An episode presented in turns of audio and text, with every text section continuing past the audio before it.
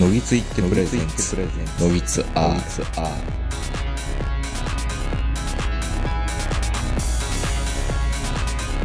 えーどうも皆さんこんばんは、東横名人です。えー本日も11月某日、えー東京某所我が家よりお届けしております。お相手は私、東横名人と今日もズームで長野からこの方です。あなたです。あの、ちょっと連休とかを意識的に作って、あの、遠出をすることが最近多かったんですよ。聞こえてますかでね、やっぱり運転技術を維持しなければいけないので、僕は意図的に2ヶ月か1ヶ月か2ヶ月に1回ぐらい、まあ車を借りてお出かけするようにはしてるんですよね。で、うん。木更津に行ってきたんですよ。アクアラインに乗って。なんか森田健作がだいぶ頑張っていて、アクアラインって片道2000、3000ぐらいしたんですよね、昔ね。で、安くはなって、今、なんか軽自動車だったらは800円か900円で行けるっていうのを見て、安っ。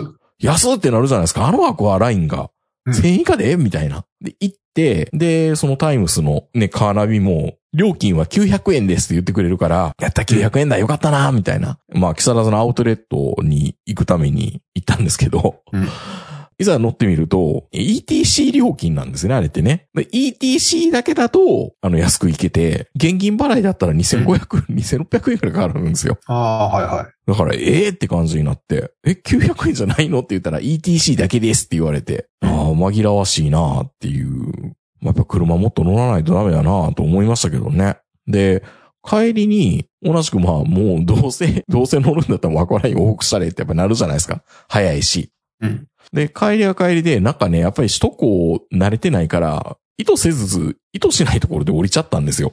たまにあのカーナビがなんかよくわからず、なんか右です、左ですって言うけど、これ出んのか、出口がどっちなのかみたいな、よくわからなくなる時あるじゃないですか、初めてのところって。うんで、間違ってお台場の近辺で出ちゃって、で、またまあ、あー、1500円ほど、首都高で今1500円するんですよね。また金かかるけど、まあまあもう背に腹は変えられないし、まあ返す、あのタイミングももう迫ってたんで、まあ高速もう一回乗ろうと思って、もう一回その、カーナビが誘導してもらうように、まあこうお台場の近くのね、まあ大井南っていうところの、あの、入り口に乗ろうとするわけですよ。誘導してくれるから、カーナビが。で、一般 ETC、ETC みたいな感じの出口で、ふふまあ、二つしかない、ふ二レーンしかないような入り口って、まあ、そんな大きな入り口ではないんですけど、あ、だからそこに行ったんですけど、一般 ETC って書いてるから、行けると思うじゃないですか。いや、なんと、俗にはあの、スマートインターチェンジって言うんですかあの、ETC 専用の。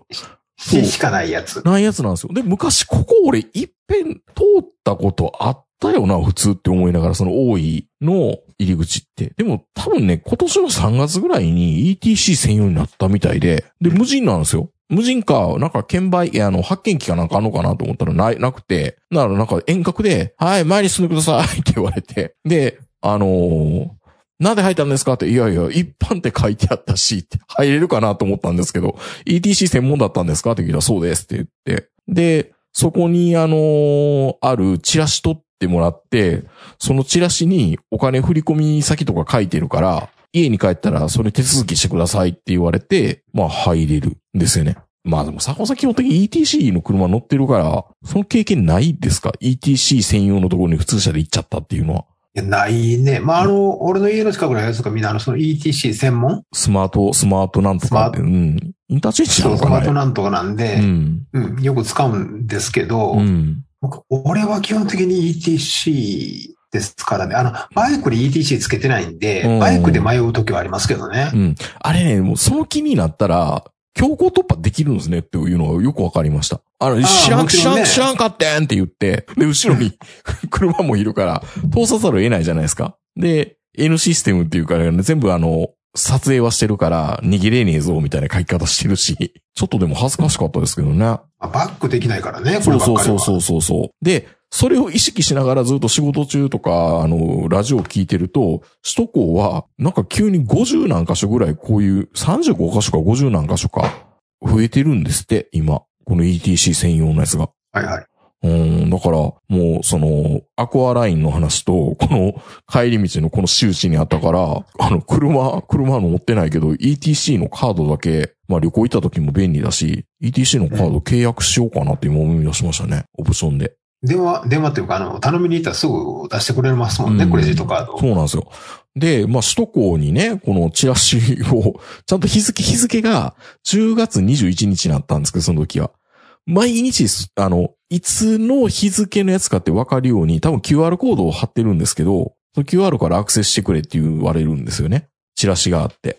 で、URL も書いてないんですよ。だから、この10月21日にアホなことしに来たやつだっていうのが特定できるように、毎日チラシを差し替えてるんですね、これ。びっくりしたのが。はいはい。うん。んで、QR から、えっとウェブによる申し入れっていう風に言われて、えー銀行振込をご希望の方と、コンビニ支払いご希望の方っていうのに出てくるんですけど、まあネットバンキングしてるから銀行振込っていうのでやったんですよ。で、金曜日に有給取って、金曜日の夜に帰ってきて、こんなもん、カーシェアの車で、人の車で、 ナンバープレートを読み込まれて、なんか、タイムスかなんか言われるのも嫌じゃないですか。お前、はいやらかしたよな、みたいな。払えや、みたいな。言われるの嫌でしょ僕一回、2年ぐらい前に中金切られたって話してたんで覚えてるかどうかわかんないですけど、なんか、坂本さんとラジオ撮った後、赤羽のラーメン食いに行こうと思って、 赤羽で中金夜夜中に切られたっていう痛い経験があるんですよ。タイムスのカーシェアで。で、それも、はいはいやっぱ来るんですよ。お前やらかしたよな、って、タイムスから。払えや、ちゃんと、金って。 それ言われるのが嫌だから、即もう、即変えるなり QR コード読み込んで、で、銀行振り込みって言うから、すぐなんかネットバンキングの手続きでここにやアクセスしてねみたいな、イージーなんとかペイとかって出てくるのかなと思ったら、あの、郵送しますって言われるんですよね。 ネットでホームで書いてんのに関わらず。で、当然その辺って、金曜日やから土日っていうのはないかもしれないけど、月曜日に着手して、あ、月曜日発送で、火曜日か水曜日ぐらいに続くのかなと思ったら、一週間ぐらい待たされてようやく来るんですよ。で、振り込みの用紙かなと思ったら、別に振り込みの用紙でもなくて、あの、よくあの、コンビニ支払いとか、あの、つづ、つづりのやつあるじゃないですか。ああいうのが来るんじゃなくて、紙数力が来るんですよね、普通に。 あれみたいな。なんか QR で読み込ましてる割には、なんかその場で決済できたらいいのになと思って、ちょっと残念なな感じで、もうちょっとなんとかならんのかなっていうのもありますし、それだけあれかな、処処理ができないぐらいこういうふうにややらかすやつが多いんですかね。やらかすやついっぱいいるでしょいるんですかね。いや、だからやっぱ ETC っているよなって、これこれだけやっぱり人がいなくなるから、やっぱり ETC を持たないともう高速乗れなくなりそうな雰囲気はありますね、もう。すごく。乗れなくなるっていうか、うん。 ETC 持ってないやつには乗ってほしくないでしょうね、もよう考えたら昔よくあんなね、人の、だうってん高速高いんだとものすごく金払って、お釣りも出すのも面倒じゃないですか。あんなことよくしてたなとう。だ思っていますよね。渋渋滞の原因ですからね。うん。要は西宮の方からね、阪神高速で帰ってくる時とか、うん。だいたい途中であの、料金体系が変わるところでうん。渋滞が発生するじゃないですかう。ん。あの、考えてみたら、まあ俺の ETC カードって、うん。まあもうだいぶ昔に作ったやつなんですけど、うんな、その時ね、クレジットカードで作らなかったんですよね、僕。クレジットじゃなくて銀行振り替えになる ETC カードっていうのがあるんですね。銀行振り替えになるやつなんで、あ、そうやね。うん銀行振り替えです。うん僕のやつは。あの、何でしたっけポジテッドでしたっけデポジット。あの、預けとかないとダメなんですよ。あ、はいはいは最初に預けたお金の分だけはうん乗れるよっていい。うう。ん。で、月末に銀行口座から引き落とされるっうん。ていうのを作ったんですよ、最初の俺。うん。ずっとそれを使い続けてる。そうしたら、うん。そうそうそう。あの、買うのめんどくさいからね。うん。そうしたらね、最初、その使い方がよくわからなくて、2万円ぐらい預けるとするじゃないですうか。ん。いや、2万円分の高速代は使えるのかなと思ったら、そうじゃないんですよね、あれ。前受け金だから、それがずーっと保証金で入ってるってことなんですよね。でも残念だかそうだらからねそれの、2万円の6割やったかな。うんあ、そんな、そんな複雑なことしてるんだ。そう、6割かは 8, 割じゃない。確か6割ぐらいだったと思うんですけど、うん8割かな。だから、全、その2万円分はダメなんですうよ。ん。難しいだからね途。中で1回、1万6千円超えた時に、ブブーってブブー。止められ て、使えなくなるんですよ。まあ、その時あのー ETC と一般両方が通れるレーンやったんで、うん普通に券出して、まあ、券でお金払ったんですけど、うんまあ、だからその時は、その、預けられるお金を、うんもう2万円ぐらい入れに行きましたもん。ええめんどくさい。で、そっからもう今普通のクレジット型になってるんですかいや、なってない。ずーっとそれ。ずっとそのまま、あるから。うん。だから結局、なんだかんだで5万円ぐらい入れたのかな。ずっと。うん。なんか複雑、オートチャージっていう概念もないんだ。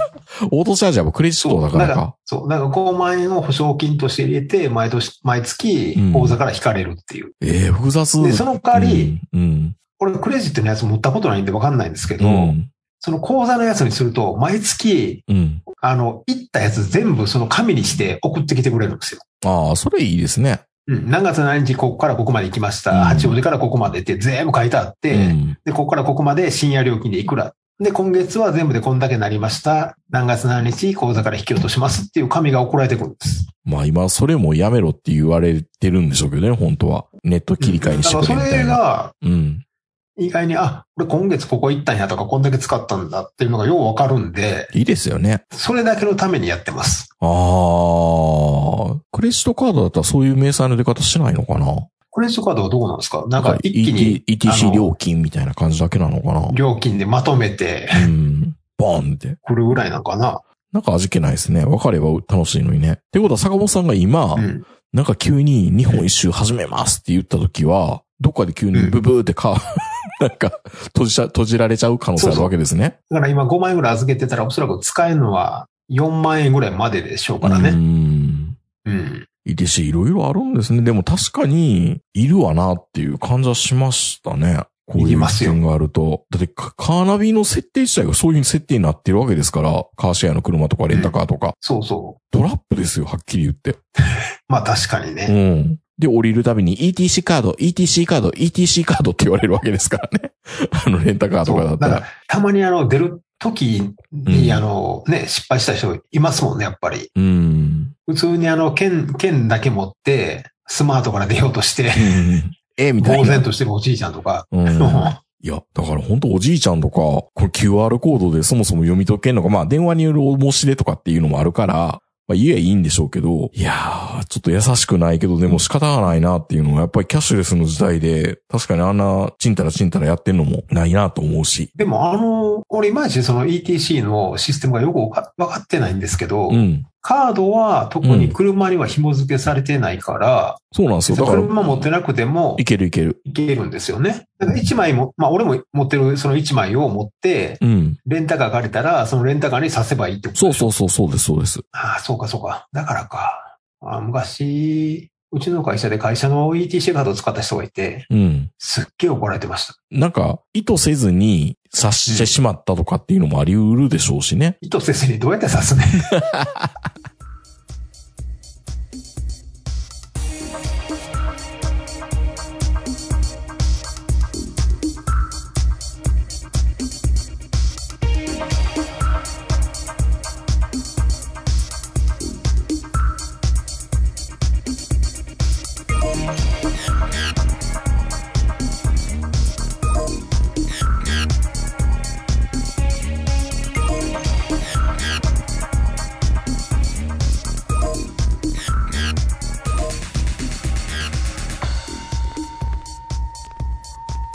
軽井沢は。じゃあ、軽井沢の話しますね。ようやく軽井沢ですね。はい。ようやく軽井沢です。今ジングル流れてましたけど。 あの、坂本さんにね、長野、さんざん坂本さんが、いや、漫画の軽井沢シンドロームが、みたいなこととかって何回か言ってたじゃないですか。はいはいはい。当然長野県民の坂本温帯なら、軽井沢に一度や二度、いや、よったら三度四度、行ってるに違いないっていうので、い坂や本さん、あの、行ってますよ、軽井沢には。行ってるのでも、長野に引っ越してからは一回も行ってないです。あ、そうなんですね。泊まったこともない。こっちに来てからは一回もない。ああ、そうなんですね。で、坂本さんに、うん軽井沢シンドロームっていう漫画が流行ってた時うに、んあの、軽井沢シンドロームのその漫画に出てくる喫茶店っていうのが実際に軽井沢にはあったんですよ。ほー。まあ、聖地巡礼に近いですよね。ああ、行ったんですね。うん。そうで、坂本さんに、いや、軽井沢の、まあ、昼飯はいいけど、晩飯どうしようかなと思って。でも、泊まんのは柵なんですよ。柵平。軽井沢の一個先。はいはまあ、柵といえば柵調整ですけど、あの、ん軽井沢、結局いやいやいやいやや、さ策といえば、まずは、北斗の剣でしょ。うんそうね。ブロンソンさんね。うんブ。ロンソンね。うん。いや、ほんで、結局、ま、あの、高いから、 軽井沢、宿が。軽井沢が。そうそう。で、宿を、まあ、桜平に取ればいいやと思って桜平にしてるから、いや、桜平でもいいですけど、なんか、なんか食べるとこってありますかねって聞いたら、当然なんか帰ってくるかなと思ったら全く思って、ごめん、行ったことないねんって言われたから、まあ、厳密には行ってるんだけど、答えれるほど行ってないってことだったんですよね。万が一軽井沢で美味しいとこ教えたとしてもよ、うんうん。予約も取れないし、そうそう高いでしょ。そうそうそう。あ、そういう配慮ね。いや、もちろんテレビとかね、こっちでは散々やってるんで、あ、やっぱり長野県民が、さぐ、あの、うん。軽井沢の情報はやっぱり言うんだ。え、な、なんでしたっけ万平ホテルでしたっけなんか、あるじゃないですか。あのージョン・レノンが泊まったっていう。そうそうそう。で、ジョン・レノンが食う、例えばなんかフレンチトーストかなんか知らんけど、えっ、とね、ロイヤルミルクティーをジョン・レノンが直々に教えたという、こうやって作るんだそう、よ君たち、みたいな。うん。それのレシピを未だにやってるんでしょ、そう、それと、あとあの、伝統のアップルパイっていうのをセットでいただくっていううん万平ホテルね。行きましたよ、うん二二日目の朝に。あ、ややっぱ行ったんや。行きやっまぱし行ったたんよ。や。まあ普通のアップルパイでしたけどね、美味しでしょうい。うね。ん。でしょうねう。ん。千五六、千六百円から700円ぐらいかな、紅茶とセットで。ロイヤルミルクティーは千、そうなんだ千円ぐらいするんですよ。高いんですよね。ほんで、会社の人も行って、うん。そのジョン・レノンが言ってるやつを飲んで、うん。普通やったんですって。普通、普通。いや、多い分、や、普通の美味しいアップルパイ。おいまずくはないよ。だだか全然レベルは高いけど、らよっぽど、よっぽどジョン・レノンに、うん まずいもん出したんやろうなっていう。ロイヤルミルクティーを、ノーノーノー、これじゃ ないって。なんだこれはってイメいう。ージ悪いがな。いや、でも、万平ホテルも、出ないと、 そう、教えたってそうよね。確かに。うん、怒られるで、万平ホテルに。ひどすぎるやろって言っても、いやいやジョン・レノンが教えてくれた。いやー、でも、やっぱホテルは、やっぱすごいいいですよ。泊まりたいなと思いましたよ、万平ホテルは。あのーね、もう伝統があるというか、うん。ね、軽井沢独特のなんか上品さみたいなのがあるじゃないですあか。るあるある。あの、でも来年改装するって言ったから行くんだったら今のうちかもしれないなと思いましたけどね。あ、そうなんですうね。ん。で、当然、あれですよ、その、あのテニスコートも行きましたよ。美智子様が。そうそうそう。上皇と美智子様が、こう見染められたと言われるあのテニ軽井沢会テニスコートっていうのも。はいはい。まあ、金持ちそうな人がテニスやってましたね。 予想はしてたけど。金持ち、金持ちそうじゃないです。いや、金持ちが、金持ちです。金持ちがね。うん。はい、こんなとこあんのか。まあ、紅葉してたからめちゃめちゃ綺麗でしたけどね。あの辺行くのでも。やっぱりねう、ん。まあもちろん今軽井沢って言っても、軽井沢地名問題っていうのがずっと言われてて、お、はいはい。もう軽井沢って上あの増殖していってるじゃないですか。えっ、と、あれ西とかって、北とか。うん。そうそう、あのー旧軽井沢、中軽井沢うん。ぐらいかな。だから、どんどんどんどんもう、軽い、本来の軽井沢の人たちからしたら、うんあれ軽井沢ちゃうねんっていうとこまで軽井沢を名乗り始めてそうるなのので、そうなのそう。おーまあ、言ってみれば、他のとこから来ると、ん全部軽井沢に見えちゃうんですよね。うん。うんでも本来の軽井沢って、あの、結構狭い、そうなんですね。今ほど広くはないんですよね。でもあれじゃないですか、あの、ローソンとかセブンイレブンとかの、あの、サインうが、くすんだ色だったら軽井沢って言っていいんでしょ、 なんか、景観地区に認められてるかどうかっていう違いなのかなと思って、あ、まあ、だだから、どこまでを軽井沢って言っていいのかどうか、まあ難しいとこではあるとは思いますけどね。まあちょっと話前後しますけど、最初に行ったのが、野鳥の森公園っていうのが軽井沢にあって、なんかモバ池か、あシャラディ島の滝とかって本当は見たかったんだけど、結構混んでそうだったからやめようっていうので、人いないだろうなと思って野鳥の森公園っていうところに行ったんですよ。軽井沢で野鳥で。で、まあツイッターにもあげましたけど、いきなり熊出るからねっていうのが出て て、ちょっとたじろいで、で、やっぱりこの季節だからそんな野鳥いないんですよね、残念ながら。ちょっと幸先悪いスタートだなと思って、それでまた車で迷ったりとかしてたんで、1時間半ぐらいロスして、で、またあれですよ。あの、星のグループがやっぱり幅を利かしてるんですよね、軽井沢も。ですね。星のエリアって言われるところに、春ニレテラスっていうのがあるんですよ。春ニレっていうのはニレの木のこと言ってるんですけど、またあの、うん。星野川流の軽井沢のリゾートの平屋のホテルみたいなのがあるエリアとか、で、またショッピング施設みたいなのがあるんですけど、まあ、高い。でまあ、あと、まあ、あと、軽金井沢持でち、すから。軽井沢ですから。で、まあ、金持ちそうな人が、まあ、犬を連れてくるんだ。いや、金持ちなんですけど、 多分。そうなじゃなくて。で、そもそもね、やっぱりなんであの金持ちの人たちって、あんなに犬を連れてきたがちなんでしょうね。坂本さんも僕も、坂本さんって、今までペット飼ってた時ってありましたっけありますよ。あ、あるんだ。え、その小亀と学校のか、時、え亀とか、犬を。金魚と、き犬、犬飼ってたんですかはいはい。 はい。そうなんですね。いやー。柴犬を。柴犬をね。もう可愛いよね、柴犬ね。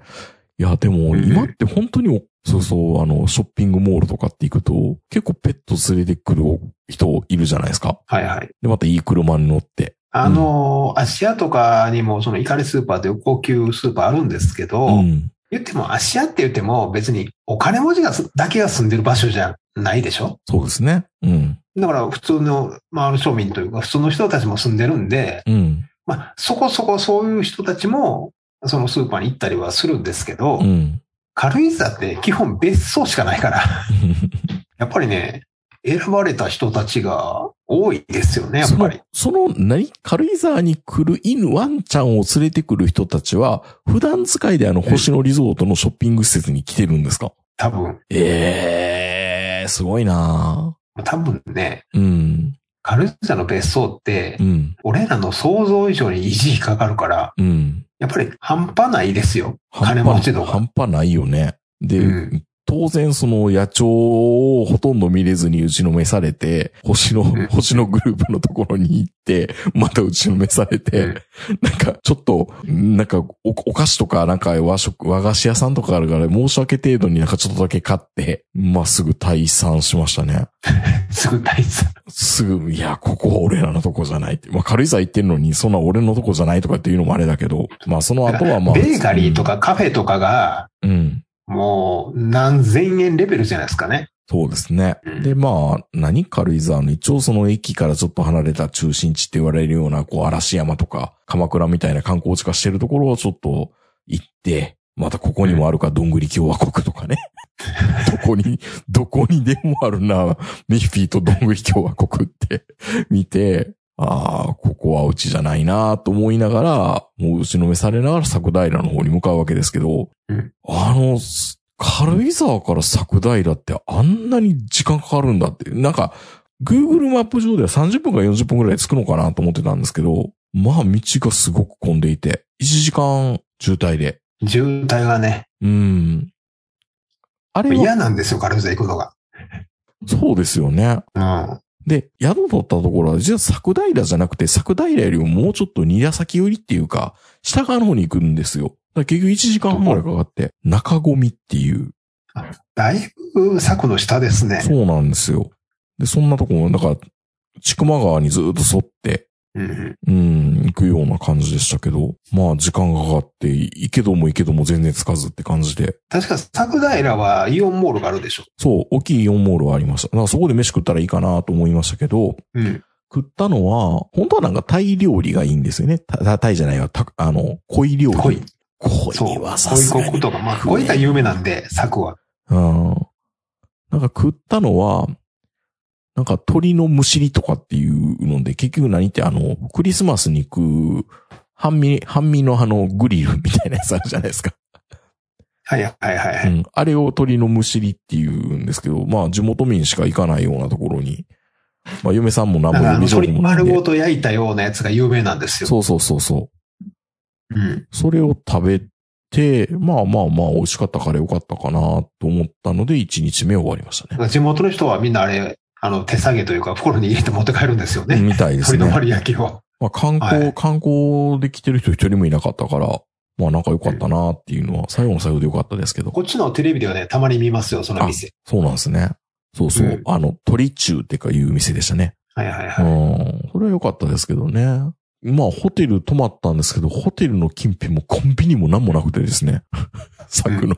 ええー、 って思いながら、もうちょっと、下調べしたらよかったなと思いながら。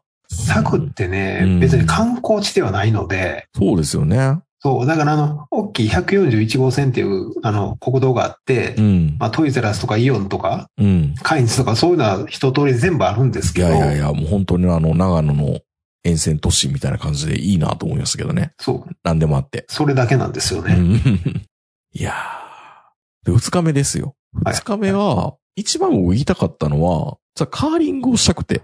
カーリング。カーリング、軽井沢に、軽井沢アイスパークっていう施設があって、そこでカーリング体験90分3400円みたいなもんがあって、だいぶ嫁さんには嫌がられましたけど、いや、楽しいからって言いながら、カーリング体験できましたから、すごい良かったですよ。えーっとね、放棄で履いたりできるわけ。一できますできます。人で行って。いや、二人で奥さんと、40人か、一回で40人か50人ぐらいあ、軽井沢アイスパークあるね。そう。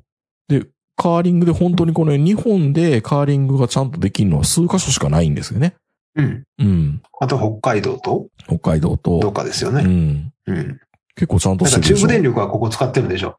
でしょうね、確かね。うん。で、カーリングってやっぱりこの靴が、これ海外のやつを輸入してるみたいなんですけど、うん。片側滑るんで、それに蓋をしてやるみたいなね。利き足の方がグリップするんで、ちゃんとグリップするような仕掛けになっていて、でもう片側は実はツルツルに滑るようになってて、今画面をお見せしているのは、あの、カバーかけてるんですね、滑らないように。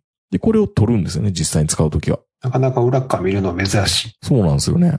僕は今、まあ見せてますけど、実際にカーリングってうん40メーターぐらいあるんですよね、一つのレーンが。で、それを半分に仕切って、あの体験するっていう。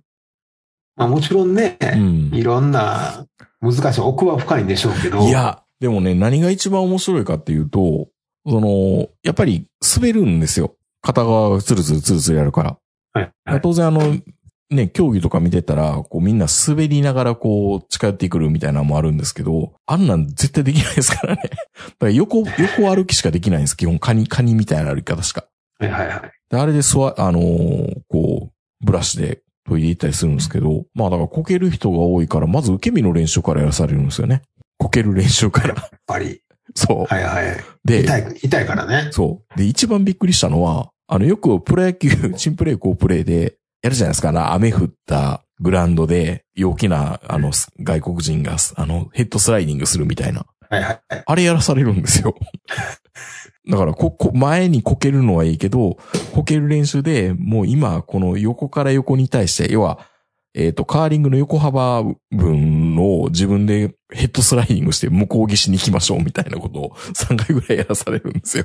だから、E ダウンとか着ていっちゃダメですよ、カーリングするときに。ボロボロなるから。 ゴロゴロ、ゴロゴロで、まず、その、受け身の練習でそれやらされましたから、あ、よかった、安物のやつ着てきてって思って、思いましたけどね。でもね、カーリングはね、すごい、筋肉痛なるかなと思ったけど、筋肉痛になったのは腹筋だけですね、僕は。嫁さんは、内ももがすごい痛いって言ってましたけど、人によって違うみたいで。いや、でもカーリングね、本当もう一回やりたいなと思って、でもできないんですよね。東京でやると思ったら、神宮にアイススケート場があるんですけど、そこでたまに体験会をやってるぐらいで、本当にやりたければどっかに通わないとダメなんですよね。ユーザーで。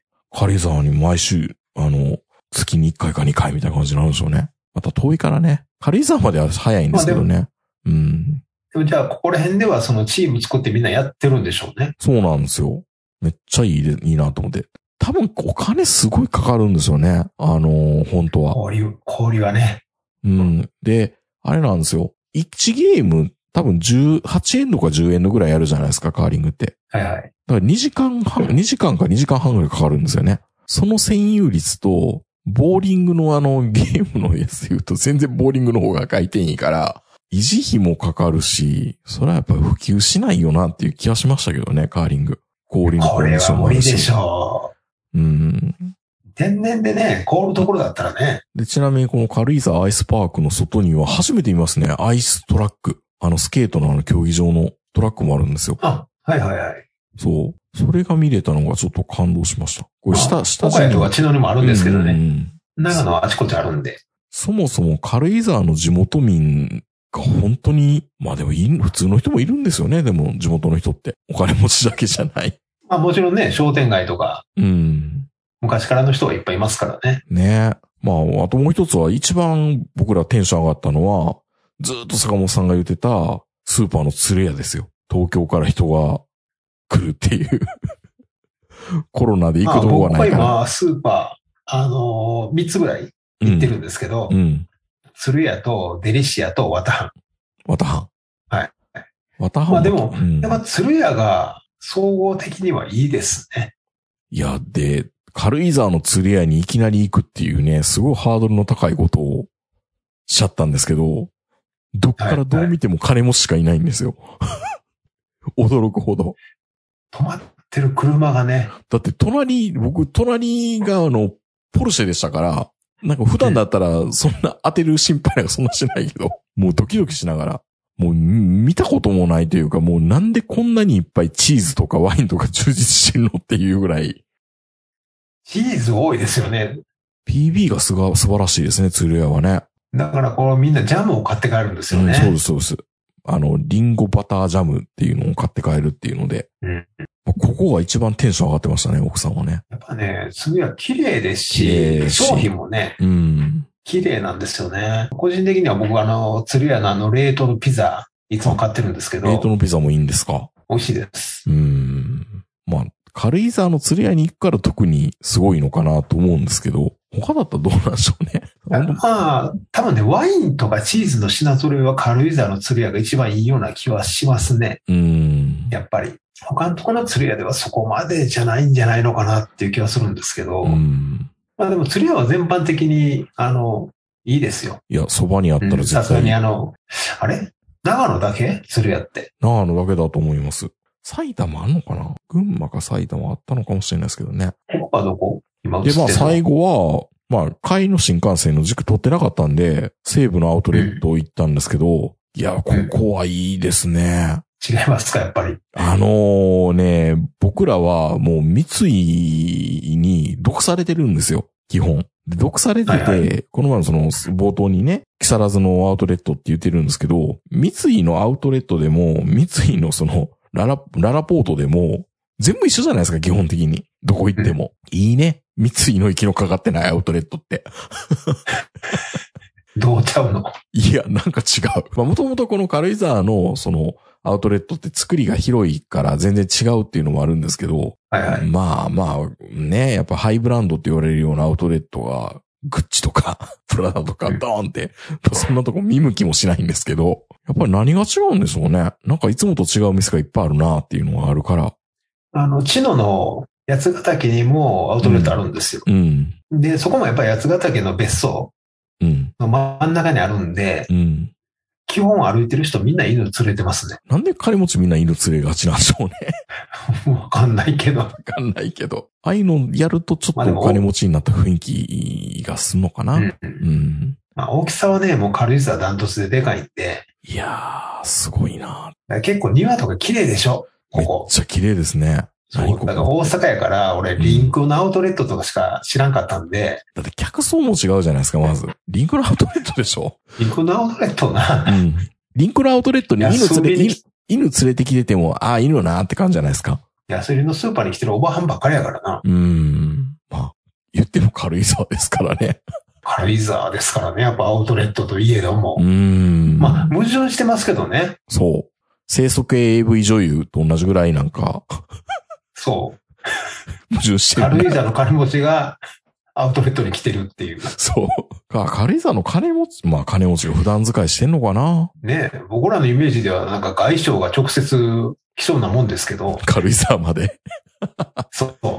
いやー、だからまあ、住みたいか住みたくないかって、あの、渋滞の度合いで見ると、鎌倉と軽井沢なんか絶対住みたくないなと思いますけどね。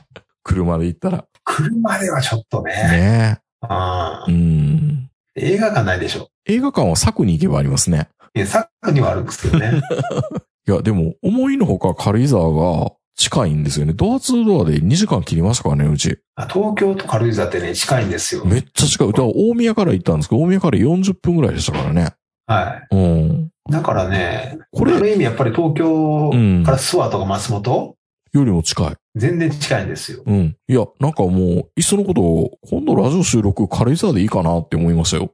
2時間切るんやったら。あんたはね、 坂本さん大変よね。俺は軽井沢は ね、3時間ぐらいかかると思うな。山2つ越えんとダメですからね、多分ね。そう。で、冬は越えられへんしね。確かに。いや、確かにね、いいとこではあるのはもう認めるんですけど、うん。す住みたいかどうか、まあ、でも、あそこでちょっといい別荘って言ったら、1億8000万からみたいな感じでしょ。えそんなんで買えないでしょ。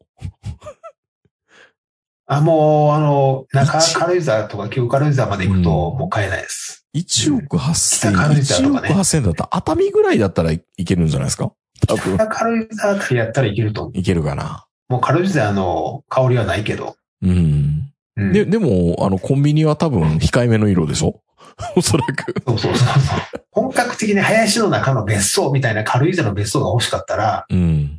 その5倍はするでしょうしね。ねえ、すごいなと思いながら。うん冬の暖房代考えたらちょっとね。本当ですよね、確かにね。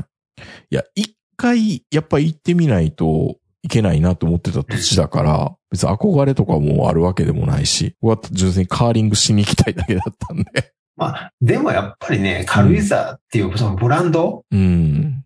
だけのことはある土地だとは思いますいよ。や、すごいですよ。嵐山とかよりも全然いいですよ。紅葉とかうも。んうん。やっぱそれだけみんながこう手を入れて育ててきたね、そうですよね。コンテンツでですからね。。うん、それは上高地もそうですうし、ん。だからまあ、住民がね、性風俗とか一切排除するみたいなのをいち早く打ち出したとこだから、当然パチンコ屋もないし、その柵に来てパチンコ屋ちょっと見、見、見た瞬間に、あ、戻ってきうた、ん普通のとこにっ ていう。なんかパチンコ屋って結構大事だなと思いました。なんか、あ、ここは属性なんだっていう感じがして。長野はパチンコ屋多いですからね。ねうん。確うかん。佐久も小諸も上田も、に。うん。まあいい街ですよ、みんなやっうんぱり。うん。上田はね、焼き鳥が有名なんですかうね。ん。うん。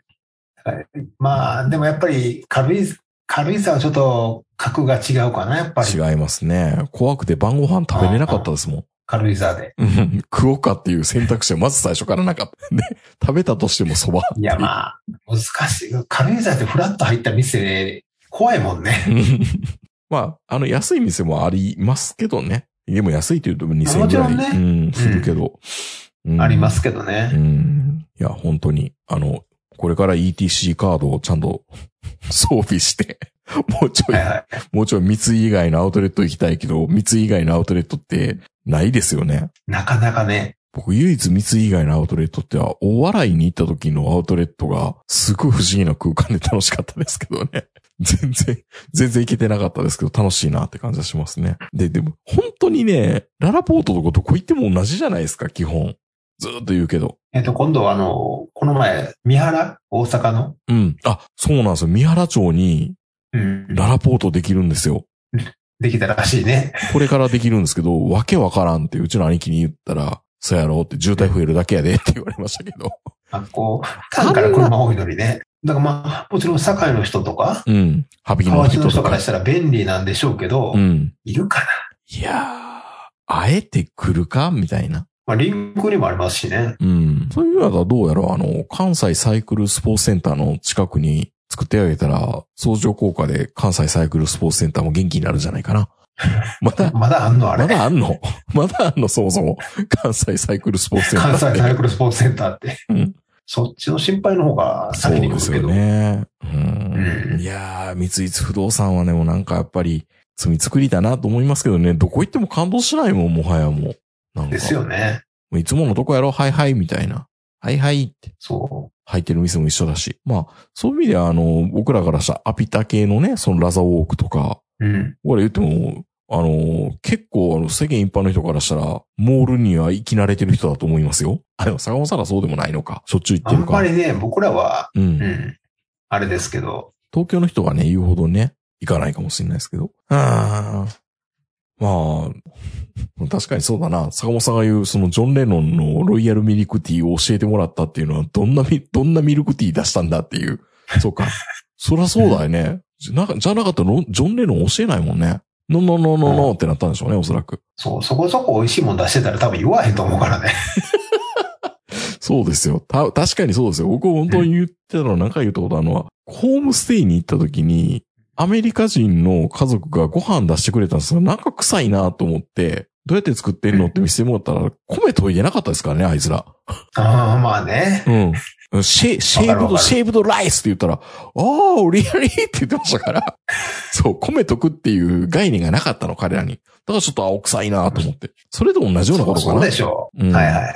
それだったら、あの、東横名人が教えたお米っていう風な言い方になったっていうのうが、んジョン・レノンに置き換えられただけですから。そうか、昔、うん昔って言ってもそんな昔じゃないよね、ジョン・レノンが来た頃って。50年くらい前ってことよね、まだね。それぐらい、まあ昭和の最後の方みたいなね。そうか、ジョン・レノン、え、その時代ロイヤルミルクティーちゃんと作れてなかったんだ。なんかなあれかな、名、名刀の紅茶とかがなんかベーって入れてたかな、万平ホテルでも。多分ね。怒られるで万平ホテルから。はい。ということで僕はあの、カーリングもう一回できるようにどっかに行きたいなと思います。 ぜひとも皆さんやまあってもうほしい軽で井す。沢うん。うんのいいところがよくわかりましたよ。本当ですかうん。うん。ぜひとも坂本さんも今度行ってくださ軽井沢にい。 うん。軽井沢、目的がないですからね。僕、カーリングしたいと思わないしうん、テニスも興味ないですし、うん。他にあるあ、僕ね、初めてね、コールマンのアウトレットを見ました。あ、軽井沢で。うん。コールマンのアウトレットの店って今まで見たことありますいや、あんまりないですうね。んで。はないか。ないないないない。それぐらいアウトレットはすごくアウトドア系のお店が多かったかもしれないですね。うん。うんいや、まあ、確かにあの、軽井沢のアウトレットは一回行ってみたいとは思ってるんですよ。前めかっら。ちゃ歩きますよう。ん広いから。うん。平気で1万5千歩ぐらい行ってました。2日目。広すぎや。うん。いや、まあそれ以外にも歩いてたっていうのもあるんですけどね。あの、例のうんテニスコートに行ったりとかはいしてはいたかはいら。はい。でも車で移動して1万5千歩って相当ですからね。まあでも軽井沢って長野の中でも平均気温低い方なんで、もう相当寒いですよ。いや、もうこれからね。やばかったです、昨日。ですようね。ん。ブルブル震えながら見てましたけど。だから菅平、軽井沢、ほんでまあこっちの方だと、あの、海田高原とうか、ん。もうちょっとしたらもうマイナス氷点下以下になりますからね。そうですね。だから、柵、うん柵の方に行ったら、柵ずっと下りっぱなしでしたからね。はいはいはい。もうあ、そうなんだ。柵、柵平って、標高低いんだって思いましたね。まあ長野の中ではね、うん。軽井沢はね、やっぱりね、高いんですよ、場所が。ううんん、高い。確かに。まあ、避避暑地ですからうね。ん。まあでもぜひ、あのー来年の春ぐらいには一回行ってみたいなとは思いますね、軽い井沢行。きましょうよ。いい、いいホテル行きましょうよ。一遍ぐらい。万平。万平ホテル。ロイヤルミルクティー飲んでくださいよ。えあれ、万票ホテルっていうの万平ホテルかなうん。万平。平ですね。ううんん。まあ、ぜひ、あの、ロイヤルミルクティーを飲みにね、 ね行きたいと思います。はい。まあ面白かったのかどうかわかんないですけど、軽井沢って意外とい行ってそうで行ってないのかなと思うんで、うん。うんなんか一回行ってみたいなと思ったんで行ってみました。あはい僕、あの、鎌倉も行ったことないです。あら。そうか。まあ東京にいたら、ね、若かったら多分何回も行くと思いますけど、女の子とはね。はいはいはい。湘南、あの、江南のなんか変な、江ノ島でしたっけ江ノ島、変 江なノ島、江ノ島ね。は、ううんん。ありますけど、鎌倉はないですも ね。うほぼ隣ですからね。うん。うんまあ、鎌倉も本当に渋滞がひどいから、車で行くと結構後悔するんで、電車で行った方がいいかなと思いますよね。ううんん。いや、でも、全然鎌倉よりも、軽井沢すごいなと思いました。いろんな意味で。いろんな意味でね。うん。やっぱあの、あの例のテニスコートは行った方がいいです。本当の金なん持かちが見れ違るいからま。すのえああ、本物のね。本物の金持ちが、本当に優雅に、上品な人が、あのーなんか多分、そ、即席でその、チーム、チームじゃないな、対戦相手とやるんでしょうね。その、行ったところに。はいはいもう。そこの挨拶がエレガント。品がある。どうもありがとうございました。みたいな、おっさんでも。そういうの見れただけでも、ああ、こういう人たちいるんだ、っていうことが分かってよかったです。なんとなく想像つくけど、多分僕らが想像してる以上にうん。金がありますからね。品がある。もうもう、もうなんか遠目から見ても品があるって分かるんですよ。あこんな言い方するとあれですけど、うん。もちろん芦屋とかうん関西の高級住宅街に住んでる人ってめちゃめちゃ金持ちなんですけど、うん。やっぱり近くに皇族がいないじゃないですか。まあね。まあ、皇族いるわけじゃないけど、まあそういうゆかりのね、うんある。そう。まあ、美智子さやっんぱと皇族ゆか、かり、そう、美智子さんが疎開に来てたんですよね、昔はね。うん。だからやっぱそういうどっかで皇族にゆかりがあるような人たちって、うん。やっぱそこの、なんていうんですかね、あの、品の良さっていうのはちょっと身につかないですもんね、関西では。そうね。まだ、その、あの時にアテンドしてた人、現役でいらっしゃるみたいなんで、あの、テニスコートで、仮沢会の,、はいはい会の人はね、いや、あの時はね、みたいな。いやそういうほんまの空気を知ってるっていう意味でいくと、ちょっうとん、やっぱり、違同うんじでぐすよらねい金持ってたとしても、やっぱ違うんですよ違うね。んですきよっとねね。うん。ああまあ、ワンチャン、うん。ワンチャン 皇族の人に認められる可能性があるわけじゃないですか。まあね。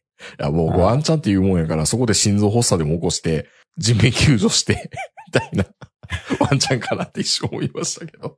いやいやいやいや。だって、出会うときある、ありますからね、やっぱり。うん。まあ、東京は確かにありますよ。そういった時のね、ものが、やっぱり、うん。いざとき時に挨拶できるかって言われると、関西ではちょっと無理でしょとっさにね、あの、みちこ様なんとかかんとかって、ありがとうございますみたいな。よく言うじゃないですか。う。いや、無理無理無理。無理無理無理。それがやっぱりね、軽井沢にはそういうのがこう、脈々とあんのかずっなと来てるんで、ううんん。まあ多分、プライドも高いでしょうけどね。ここここみたいな。また来てるわ、みたいな感じプで。ライドの高さはちょっとあの、阪阪急沿線に住んでるやつとはちょっと比べ物にはなりませんけど。はもう相手もしてくれないって思いますけどね。いはいはういまあ。ぜひ、ーん。うん。軽井沢にはちょっと行ってみたいなと。動きって思いましたかね。まあ、例、例のテニスコートは行ってほしいな。アップルパイもいいですよ。ははいい。アップルパイも。